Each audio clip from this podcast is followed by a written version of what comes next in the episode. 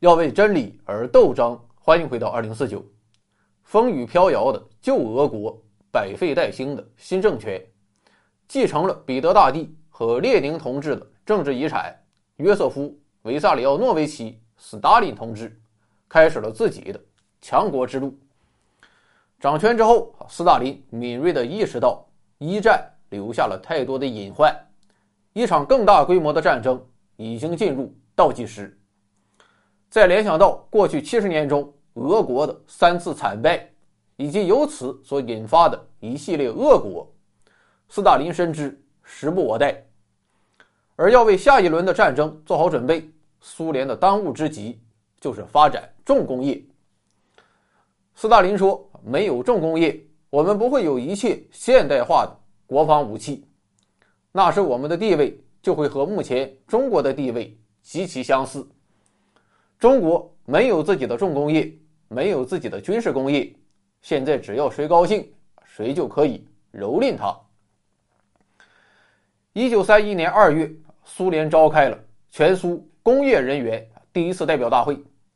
在会上，斯大林表示：“我们比发达国家落后了五十到一百年，我们应当在十年内跑完这一段距离，或者我们做到这一点，或者我们。”被敌人打倒。话说简短，在强人政治的传统下，苏联那是发动了机器，轰隆隆的响，举起了铁锤，响叮当。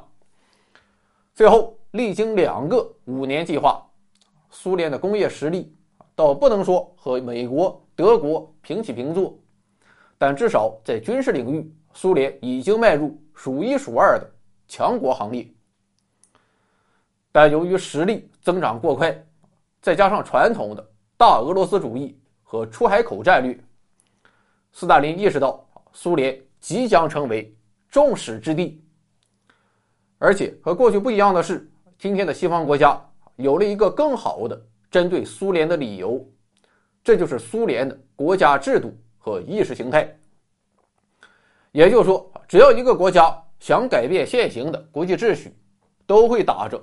反苏反共的旗帜做掩护，比如说德国、意大利和日本。至于现行国际秩序的维护者英国和法国啊，虽然看不惯这三个挑战者，但也乐见其成，因为在他们眼中，共产主义的苏联是更有威胁的存在。那不如顺水推舟，隔岸观火，等他们打得差不多了，我再高举和平的大旗去收拾残局。最后实现自我救赎，所以苏联面对的形势就是一个空前庞大的反苏联盟正在形成，而苏联却是孤立无援、腹背受敌，战略环境极其恶劣。如何破解？斯大林同志微微一笑，以其人之道还治其人之身。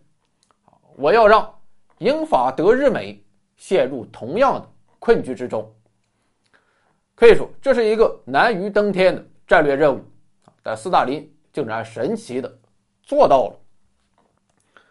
究其原因，就在于反苏联盟并不稳固，德日崛起也在挑战英法的传统霸权，列强内部也存在着不可调和的矛盾，所以斯大林要做的就是利用这一矛盾，让其他国家先干起来。一九三五年九月二日，斯大林在一封信中清楚地表达了自己的外交战略。他写道：“欧洲各国之间斗争的越激烈，越是对苏联有利；但如果分出了胜负，无论谁赢，对苏联都不是什么福音。他们之间的斗争越持久，越胜负难分，越是对苏联有利。”首先，我们来看远东地区。九一八事变爆发之后，苏联也感受到了日本的巨大威胁，但斯大林却巧妙的化危为机。具体的做法就是，我也不南下去干，防止东西两线作战。但是你也别当我是瞎子，谁不知道日本想联合德国征服欧亚大陆？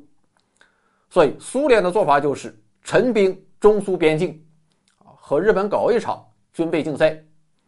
日本在东北的部队多一些啊，我苏联就要比你更多。最后日本到底是扛不住了。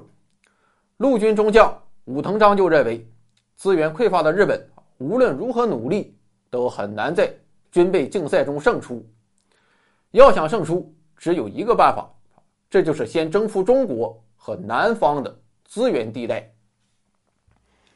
可以说，正是这种思路。最后引导日本走上了全面侵华之路，同时还加剧了日本和美国之间的矛盾。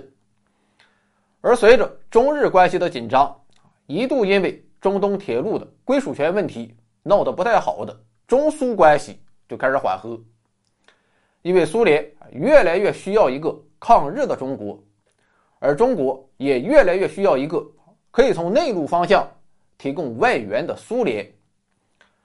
所以，斯大林的远东战略其实本质上和法国的马奇诺防线，还有英国的新加坡要塞，并没有什么不同，都是希望把祸水引到别的地方只不过苏联它成功了，英法失败了。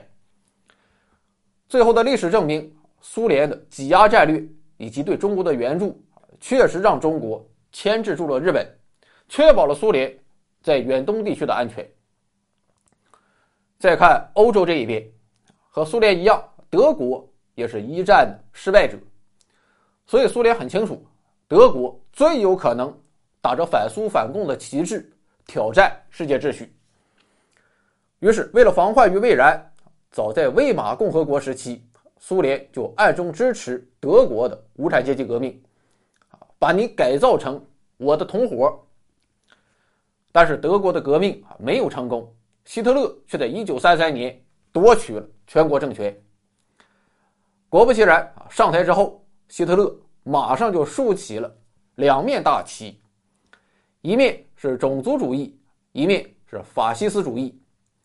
前者和泛斯拉夫主义针锋相对，而后者更是视共产主义为死敌。啊，这下算是玩脱了啊！看来希特勒就是要干我了！怎么办？那我也得。拉别人下水。一九三四年，苏联加入到国联之中。苏联加入国联，当然不是为了什么环境保护，或是什么救助贫困，而是要干一件大事。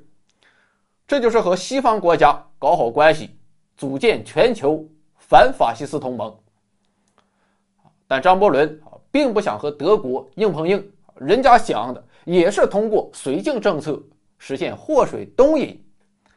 所以，英国一直抵触建立这一个统一战线。英国这棵大树搞不定，无奈之下，斯大林只好退而求其次，转向法国。一九三五年五月二日，苏联和法国在巴黎签订了苏法互助条约。两个星期之后的五月十六日，苏联又和捷克斯洛伐克在布拉格签订了苏捷互助条约。条约的主要内容就是啊，如果一方挨揍了，其他人要马上过来帮忙。但没过多久，苏联就反应过来了，这两个条约签的，苏联就是冤大头，因为马奇诺防线的修筑已经表明，法国绝对不会主动出击。也就是说，如果德国先攻击苏联，你别指望法国能来援助。至于捷克斯洛伐克，他想援助也没有那个能力。可如果德国先攻击法国或者捷克斯洛伐克，那么苏联就要在东线承担主要的牵制任务。可以说到此为止，苏联的西线战略算是失败了。但人算不如天算，因为波兰问题，英国内部爆发了强烈的反德、反纳粹情绪。于是，在民意的裹挟下，英国被迫站在了德国的对立面。而为了避免两线作战，一九三九年初，希特勒开始谋求和苏联合作。这件事啊，其实不好办，因为德国一直高举反共产主义的大旗，苏联和德国那是天生的敌人啊。原则问题你不能含糊。要我说，按照今天的某些标准，苏联就不应该信仰马克思主义，因为马克思也是德国人。但别忘了。列宁留下的政治遗产，这就是高度务实的外交策略。斯大林敏锐地意识到，这就是解决苏联困局的天赐良机，无非就是和希特勒做个交易，这又如何？只要有利可图，和魔鬼做交易也没有问题。于是，在一九三九年五月，斯大林果断撤去了雷维诺夫的外交人民委员职务，改由莫洛托夫继任。这个信号非常明显。因为雷维诺夫不仅是一个犹太人啊，天天倡导反法西斯统一战线，而且他还是一个亲英美派的人物。雷维诺夫的去职无疑标志着苏德关系的戏剧化逆转。希特勒对此当然也是心领神会。于是，从1939年8月开始，纳粹外交部长里宾特洛夫就和莫洛托夫啊开始了频繁的接触。双方那是互诉衷肠，相见恨晚。具体的细节就不讲了，反正是一番浓情蜜意之后，一九三九年八月二十三日，里宾特洛夫亲赴莫斯科，在和斯大林、莫洛托夫进行了三个小时的会面之后，就连夜签署了震惊世界的苏德互不侵犯条约。其实，苏德双方暗送秋波的整个过程。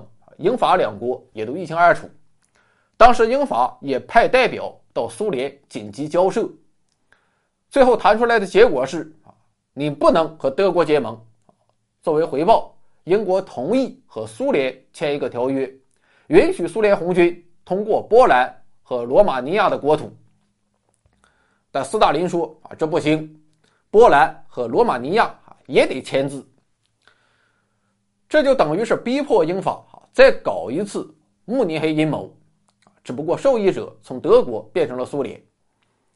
但很显然，波兰和罗马尼亚高度仇视苏联啊，就算英法默许，他们也不可能签字。波兰领导人曾经说：“和德国人在一起，我们会失去自由；但和苏联人在一起，我们会失去灵魂。”而且，英法国内舆论汹涌，斯大林也不相信。英法真的可以和苏联签署这样一个条约，那就对不起了。条约签完之后啊，当然要吃饭庆祝一下。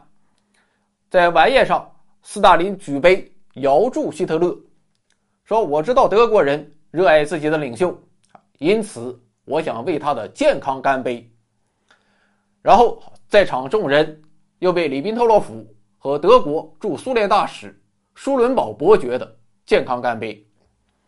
啊，接下来德国人又为斯大林干杯，为苏德关系的良好发展而干杯，那场面那是相当热烈，掌声经久不息。临别之际，斯大林向里宾特罗夫郑重承诺说：“苏联政府十分严肃地对待新条约，我可以保证苏联永远不出卖自己的伙伴。”就这样，苏联在东欧获得了极大的行动自由。他先是强行兼并了波罗的海三国，然后是苏芬战争。啊，虽然代价大了一些，但相比之下，苏联在波罗的海沿岸的收益要更大。再然后，苏联又开始修订和罗马尼亚的边境线，又拿走了好几个地区。而就在西线局势发生扭转的同时，很少有人注意到，在远东地区，苏联也是有所行动。当时苏德还没有签订条约，而日本关东军又缺乏战略头脑，完全看不懂错综复杂的欧洲变局，还是幻想着和德国夹击苏联。于是，在一九三九年五月，头脑发热的日本关东军挑起了诺门坎冲突。前面说到啊，苏联。本不想和日本动手，但别忘了，列宁留下的另一个政治遗产叫以攻为守，该出手时就出手，找上门来那就怨不得我了。斯大林抓住这次机会，利用西伯利亚大铁路调集了空前强大的兵力和指挥阵容，朱可夫更是亲自挂帅，把日本一顿胖揍。关东军这是第一次见识到啊什么叫重工业时代的战争。当然，苏联也不想和你纠缠，大胜之后马上撤出。这一次胜仗算是彻底堵死了日本的北上之路。但苏联还是不放心啊，于是他故技重施，和日本玩起了暧昧。最后，苏联开出了一个让日本难以拒绝的价码：苏联承认伪满洲国的地位，终止对中国的援助，并向日本有偿转让中东铁路。而日本要做的只是承认外蒙古独立国家的地位。一九四一年四月十三日，苏日双方。签署了苏日互不侵犯条约，日本的扩张方向被彻底锁死。与此同时，日本和英美关系逐渐恶化。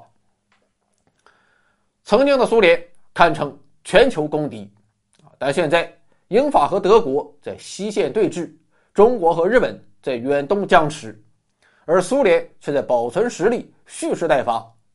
如果英国不堪一击，苏联就会加入战团。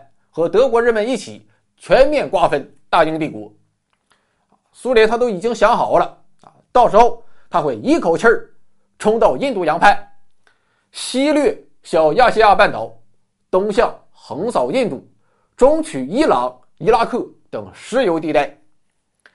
如果美国全力支持英国，打退了德国和日本，那我苏联就顺势给他们背后一刀，然后在东欧。和远东扩张，当然还有一种情况，这就是德国、日本和苏联反目，真就去夹击苏联了，那我苏联就联合美国再开新局。